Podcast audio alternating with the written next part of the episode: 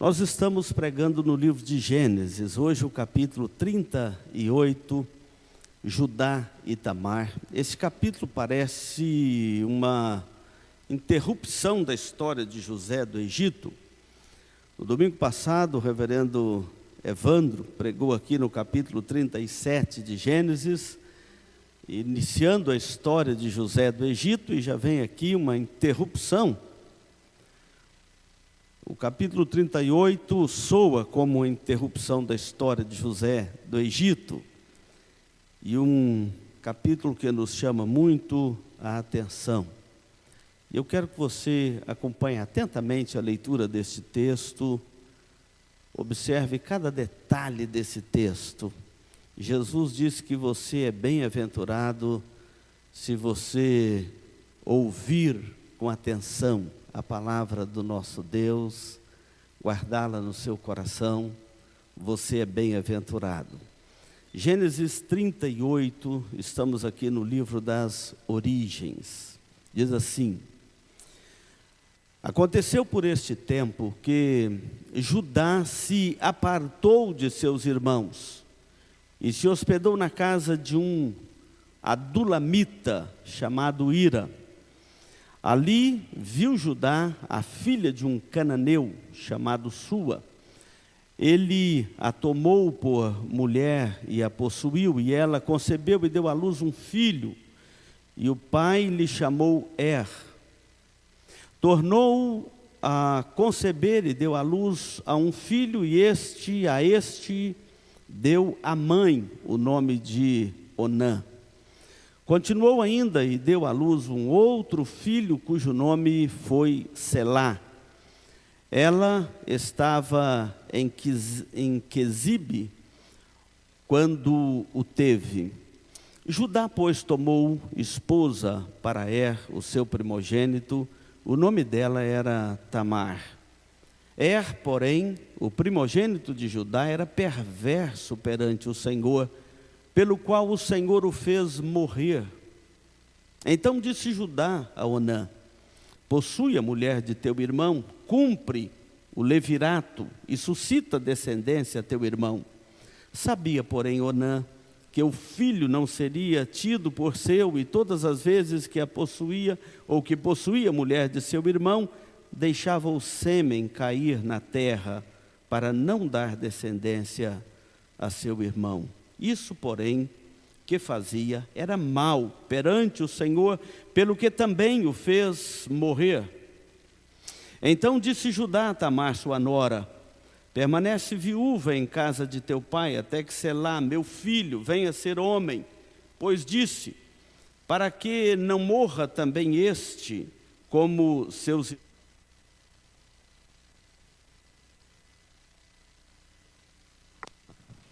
Oi. Acho que voltou aqui, reverendo.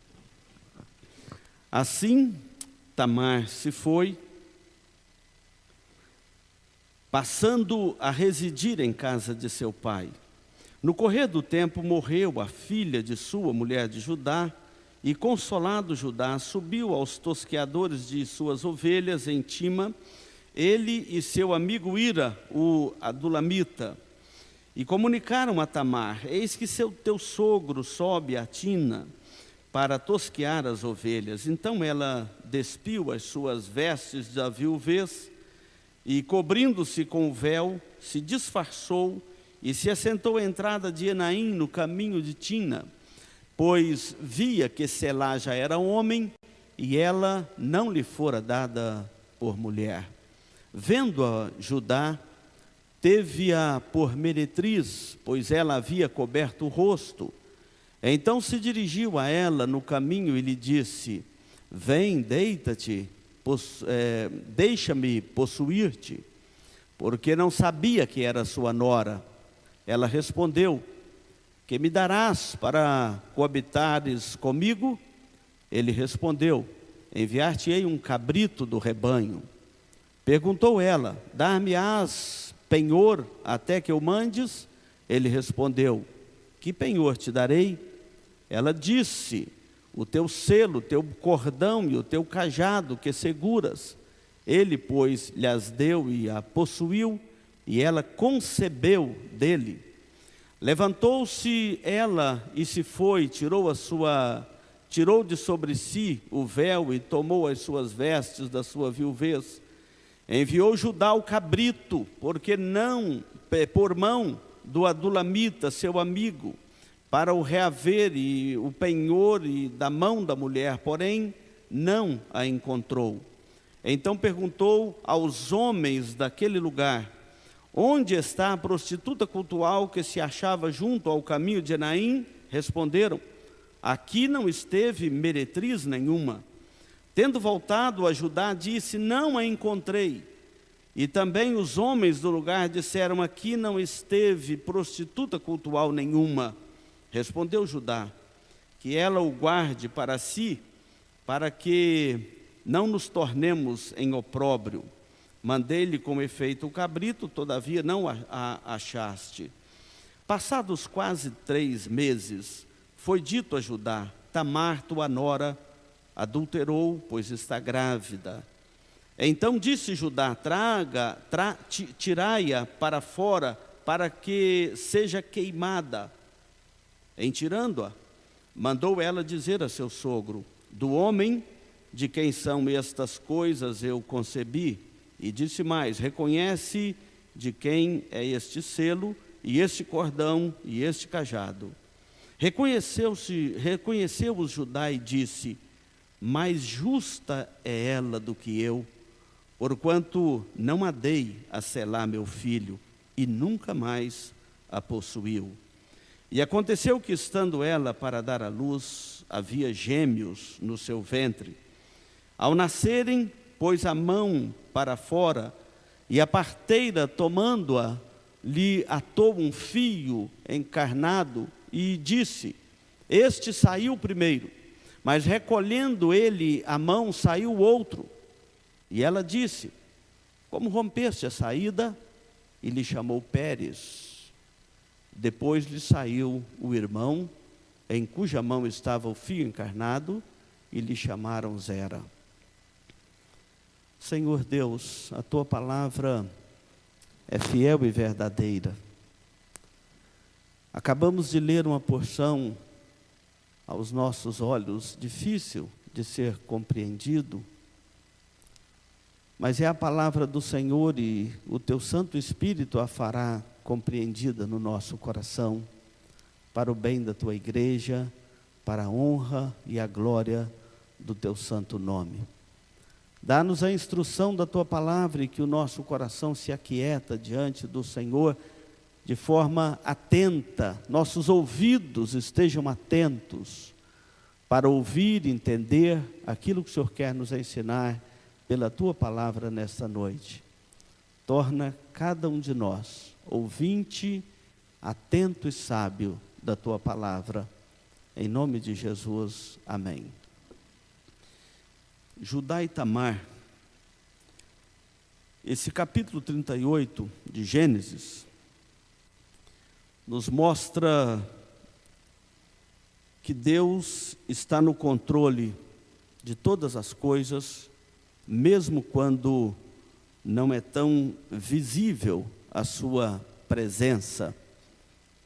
Gênesis 38 nos mostra que Deus controla todas as coisas e que Ele está executando os seus planos, mesmo quando os agentes tentam fugir das suas responsabilidades. Preste atenção, porque você, como um servo, uma serva de Deus, precisa de compreender isso. Deus está no controle, executando o seu plano eterno, e mesmo quando os seus agentes humanos tentam fugir das suas responsabilidades, Deus não perde o controle da situação. Esse texto deve ser lido e você deve lembrar de Mateus capítulo 1. Mateus capítulo 1, nós lemos a genealogia de Cristo. E lá na genealogia de Cristo, no capítulo 1 de Mateus, nós encontramos ali três personagens deste capítulo confuso que eu acabei de ler para você. São eles Judá, Tamar e Pérez. Por que estão lá no capítulo 1 de Mateus, verso de número 3? Se você for curioso, ouvinte, eh, como aqueles que consultam na palavra, podem consultar lá. Mateus capítulo 1, versículo 3. Judá, Tamar e Pérez. Que nós acabamos de ler seus nomes aqui e são personagens deste capítulo, estão lá. Estão ali porque fazem parte da genealogia de Cristo. Isso mesmo. Esse capítulo 38 de Gênesis é um capítulo difícil de pregar nele, é uma história cheia de promiscuidade, que envolve uma sexualidade explícita, intercurso sexual, coito interrompido, prostituição, uma bagunça aos nossos olhos. O sogro manda o filho deitar com a cunhada, depois ele mesmo deita com a nora. Não é estranho aos nossos olhos isso? Claro, estranho. Como pode Deus tirar algo que presta de uma história como esta? E nós devemos então considerar o que nós estamos expondo do livro de Gênesis. Vamos à, narrativa bíblica desse capítulo 38. O primeiro quadro, nós devemos enxergar aqui Judá, um homem endurecido e cobiçoso. A Bíblia não esconde os pecados e os erros de homens e mulheres que participam da história da redenção. Por que esse capítulo está narrado assim? Exatamente por causa da transparência das Escrituras, e eu quero chamar a sua atenção aqui para este fato, a transparência das Escrituras.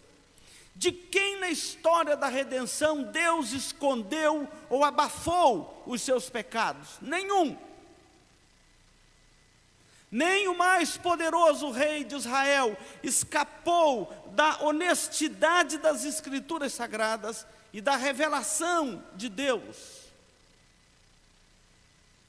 Isso para nos apresentar a graça de Deus que vai além das falhas e dos defeitos humanos.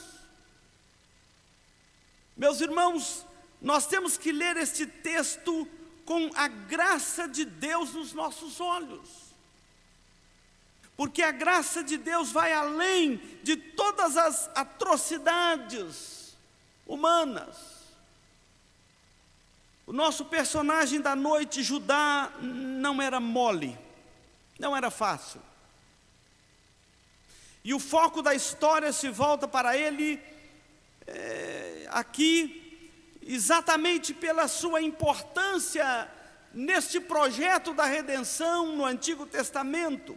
Gênesis 38, esta interrupção, mas é para mostrar que Judá é um personagem extremamente importante da história da redenção. Por isso que a história deixa José um pouco e foca na vida deste homem é, das tribos, de, uma das tribos de Israel, chamada Judá, uma das mais importantes de Israel, mas olha como que tudo começou.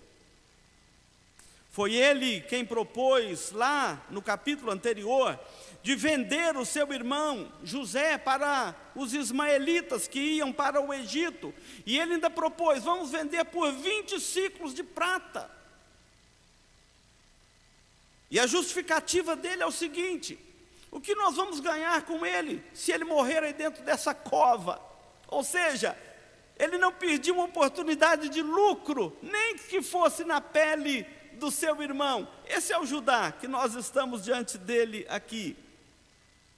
E seu pai chorou amargamente quando Judá ajudou os seus irmãos a enganar seu pai com aquela capa ensanguentada de José e que um animal, a, sugerindo que um animal havia devorado, e Judá é quem arma essa trama para que Jacó assim entendesse que José havia sido comido por algum animal silvestre, e então ele não eh, preocupa com o desgaste que ele traria à sua família, a desgraça que ele traria à sua casa paterna, e qual é ela? A perda de um irmão. Por outro lado, a tristeza crônica do seu pai pelo resto da sua vida. Judá não era mole. O texto nos ensina algumas coisas a mais. Judá, ele desprezou a família e a aliança de Deus. O versículo 1 do capítulo 38, eu gostaria que você mantivesse sua Bíblia aberta aí para acompanhar. O, o versículo 1 diz assim: Aconteceu, olha que inter, interlúdio que ele faz entre o 37 e o 39. Aconteceu por esse tempo, que tempo? Que José foi vendido para o Egito e que o pai chorava em casa a perda do seu filho. Aconteceu por esse tempo que Judá se apartou dos seus irmãos e se hospedou na casa de um adulamita chamado Ira, lá um cananita. Observa bem a perda deste lar.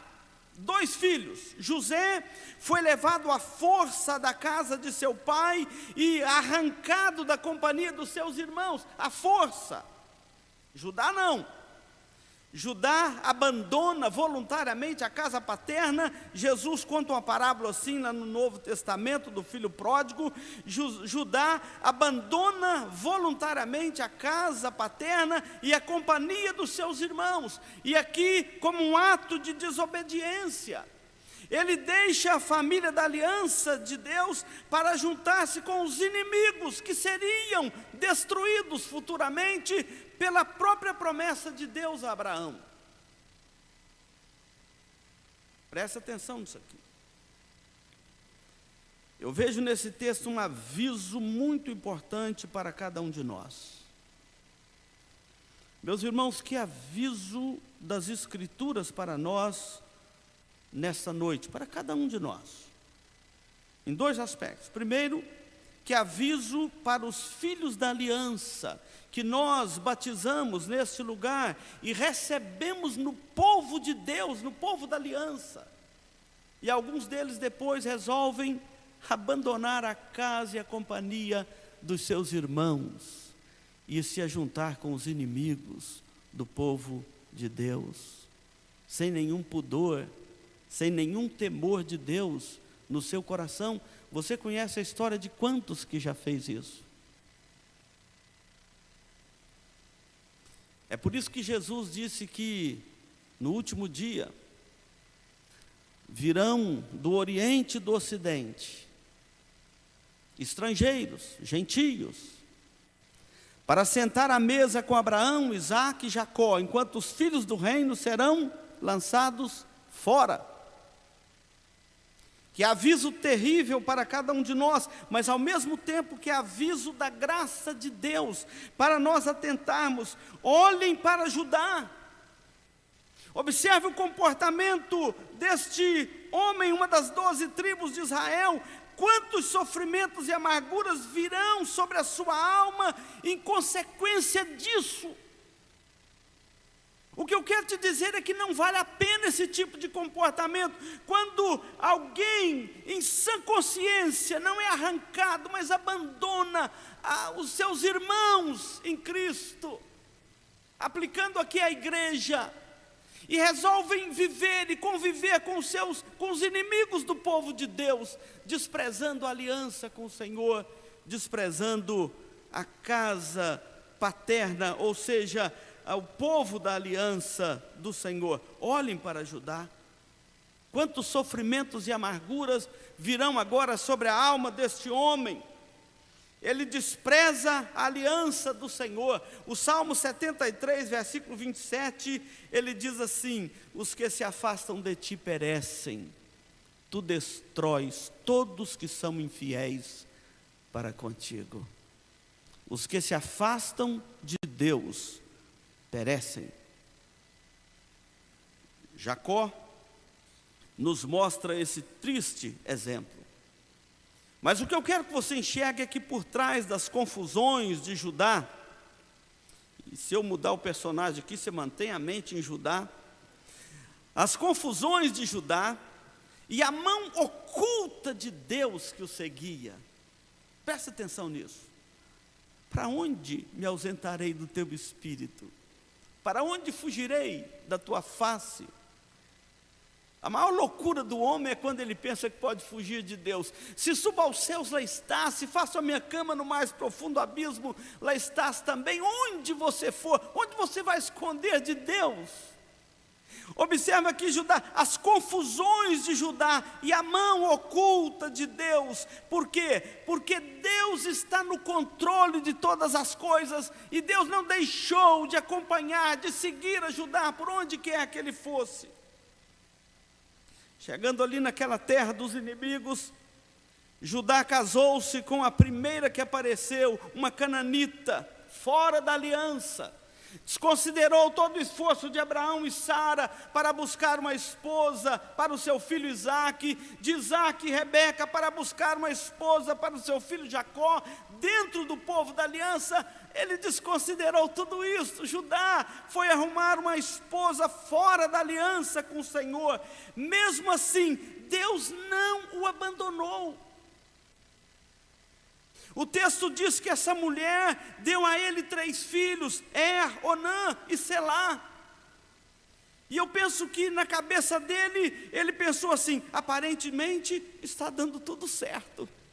O projeto é bom, aparentemente dá para fugir de Deus e as coisas continuarem dando certo na vida da gente. Quase todo mundo pensa assim, que dá para fugir de Deus, abandonar a sua aliança, abandonar os seus caminhos, e as coisas vão continuar dando certo. Por um tempo, talvez. Judá teve esses três filhos, aparentemente tudo ia bem, mas de repente começam os, começam os problemas na sua casa. É, ficando adulto, o texto diz que ele buscou para ele uma mulher cujo nome era Tamar, e Logo então ele casou o seu primeiro filho com outra filha da terra, repetindo a mesma situação dele, mas o versículo de número 7 diz que este homem era perverso aos olhos de Deus e por causa disso Deus o matou. Meus irmãos, nós estamos pregando aqui em Gênesis, desde o dilúvio que nós não vemos Deus fazendo isso. Mas aqui diz o texto que ele provocou a ira de Deus, ele era perverso diante de Deus e Deus o matou. Então Judá resolve cumprir a lei do levirato. Essa lei significa o seguinte: que se um irmão mais velho morresse, o irmão seguinte deveria é, tomar a sua esposa e gerar filho para ele.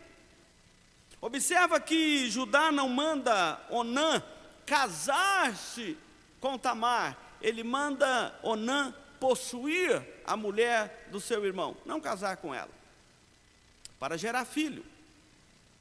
Pode te parecer estranho, mas era a lei do levirato. E Onã, por sua vez, sabendo que o filho não seria considerado seu, mas do seu irmão é, então o texto aqui diz que todas as vezes que ele possuía sua cunhada Tamar, naquele no momento do coito, ele deixava o sêmen cair por terra, e por isso Deus o matou também. Ele não quis gerar filho para o seu irmão, para a sequência da linhagem é, de Abraão, então Deus o matou. Meus irmãos, e aqui está um caso muito sério que nós temos que tratar no livro de Gênesis. Lembrando dos primeiros capítulos, dos três mandatos de Deus para o seu povo. O mandado é, social aqui, o mandado da família, é quando Deus disse então para o casal: é, crescei, multiplicai. E Deus então institui o casamento, e uma das razões do casamento é para que o casal tivesse filho, crescer, multiplicar, encher a terra. Este moço, ele não está atento aos mandados de Deus. E então, quanta amargura começa a ser gerada agora no coração desse pai, desse Jacó, desse Judá desobediente. Deus matou o seu segundo filho.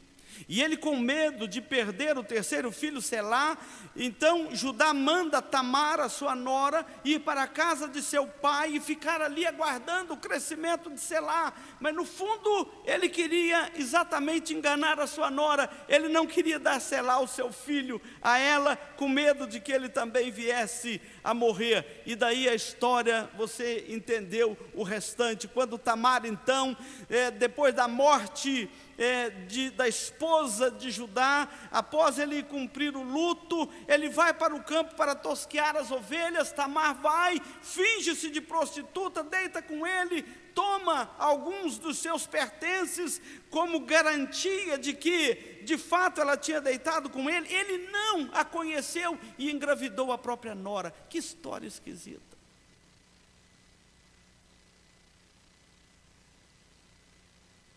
A história bíblica. E nem por isso deixa de ser uma história estranha. Tamar, agora grávida do sogro, Judá. Sabendo que a nora estava grávida, o que que Judá fez? Deu-lhe uma sentença de morte. A morte normal seria o apedrejamento, mas ele diz: traga para ser queimada.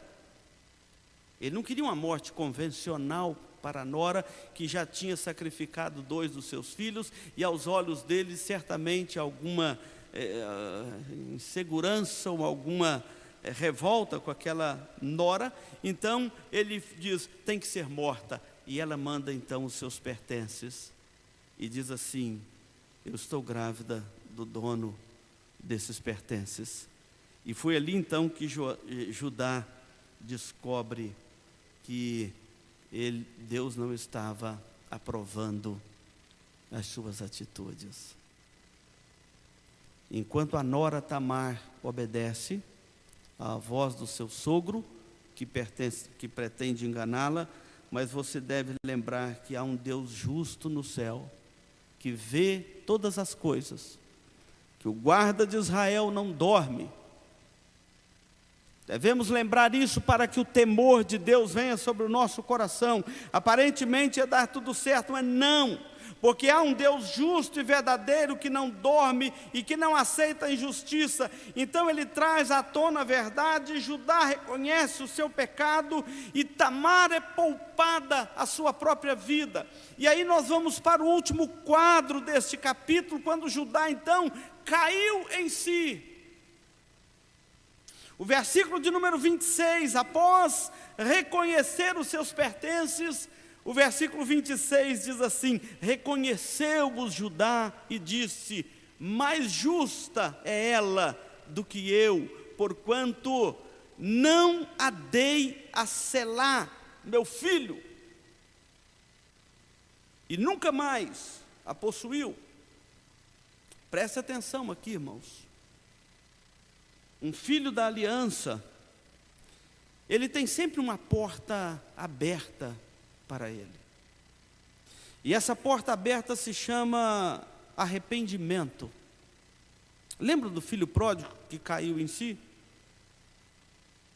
Um filho da aliança, ele tem sempre uma porta aberta, e essa porta aberta é o arrependimento. O caminho de volta para Deus é o arrependimento, é isso que a palavra de Deus nos ensina.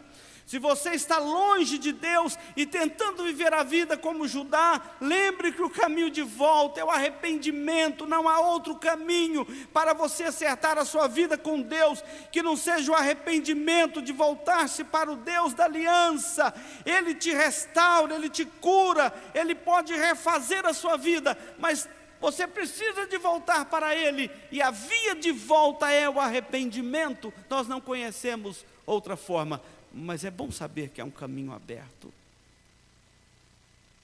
Judá reconheceu graça e misericórdia prometidas por Deus a Abraão, ele agora reconhece. Assim também, eu quero dizer que você e eu, só pode encontrar em Deus essa mesma graça, esse mesmo perdão que refaz a vida e que traz o filho da aliança de volta à presença do Senhor. Esse capítulo nos mostra um filho da aliança querendo viver entre os inimigos do povo de Deus. E Judá então agora se depara com a grande realidade que Deus não tirou de sobre ele a bênção da, é, é, é, da prosperidade dos seus filhos, da sua genealogia, da sua posteridade. Depois dessas coisas, nós vamos encontrar nas Escrituras um novo Judá nos próximos capítulos. Judá retornará a seus irmãos, Judá devotará grande consideração por seu pai Jacó, já envelhecido. Judá se oferecerá lá no Egito, diante de José, no lugar de seu irmão Benjamim, para poupar maior amargura no coração do seu pai. Judá ele agora será alvo da bênção de Deus, Jacó, lá no capítulo 30, 49, quando ele vai abençoar os seus filhos antes de morrer, ele então diz o seguinte: o cetro não se arredará de Judá, nem o bastão de entre os seus pés, ele é o quarto da sucessão, mas é sobre ele que cai a bênção.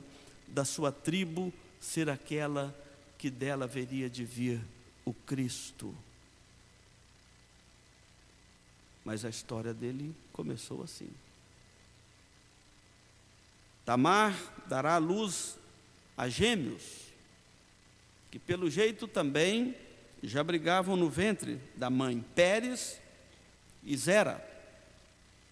Seria Zera o primogênito, mas Pérez tomou a frente, e de novo o oráculo de Deus de que o mais velho servirá ao mais novo também prevalece aqui na casa de Judá. E encontramos agora Judá, Tamar e Pérez na linhagem de Cristo.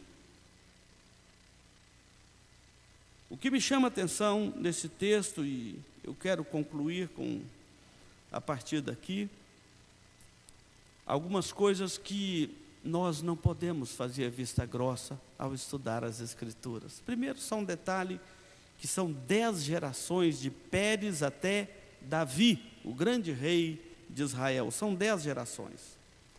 Esse texto nos mostra como Deus reina soberanamente sobre a história.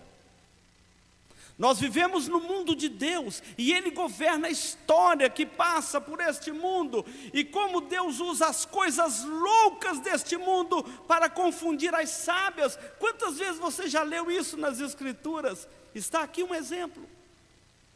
Deus usando as coisas loucas deste mundo para confundir as sábias. Das trevas, Deus arranca a luz das loucuras humanas, Deus transforma vidas. Do deserto, Ele faz um manancial. Talvez você esteja pensando, como muitas vezes nós ficamos perplexos diante de algum acontecimento na nossa própria casa, na nossa própria vida, na nossa própria família, ou até mesmo alguns acontecimentos neste mundo, e às vezes nós perguntamos: há realmente um Deus que controla este mundo? Há de fato um Deus soberano no governo de todas as coisas? A resposta é sim. Deus coloca ordem no caos. Deus está no controle, mesmo quando ele parece estar ausente. Deus está vendo todas as coisas. Judá é, sim, um ancestral de Cristo, o nosso Salvador. Que Paulo, escrevendo aos Filipenses, diz que ele a si mesmo se esvaziou E a cada fraqueza de seus ancestrais e a cada fraqueza nossa, é o Senhor, na sua humanidade, que se esvaziou para que a glória da nossa salvação, da sua e da minha salvação, sejam de Cristo e não nossa.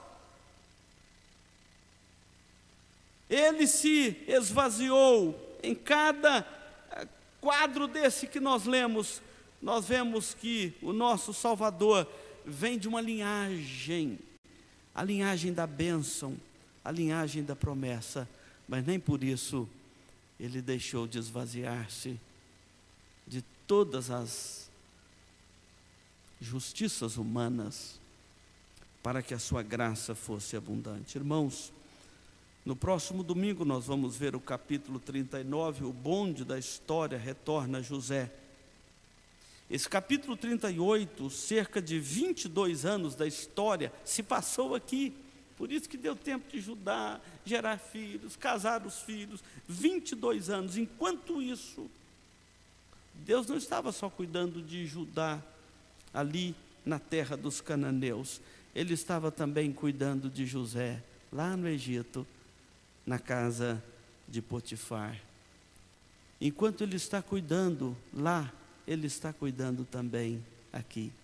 Deus está no controle de todas as coisas e para todo sempre.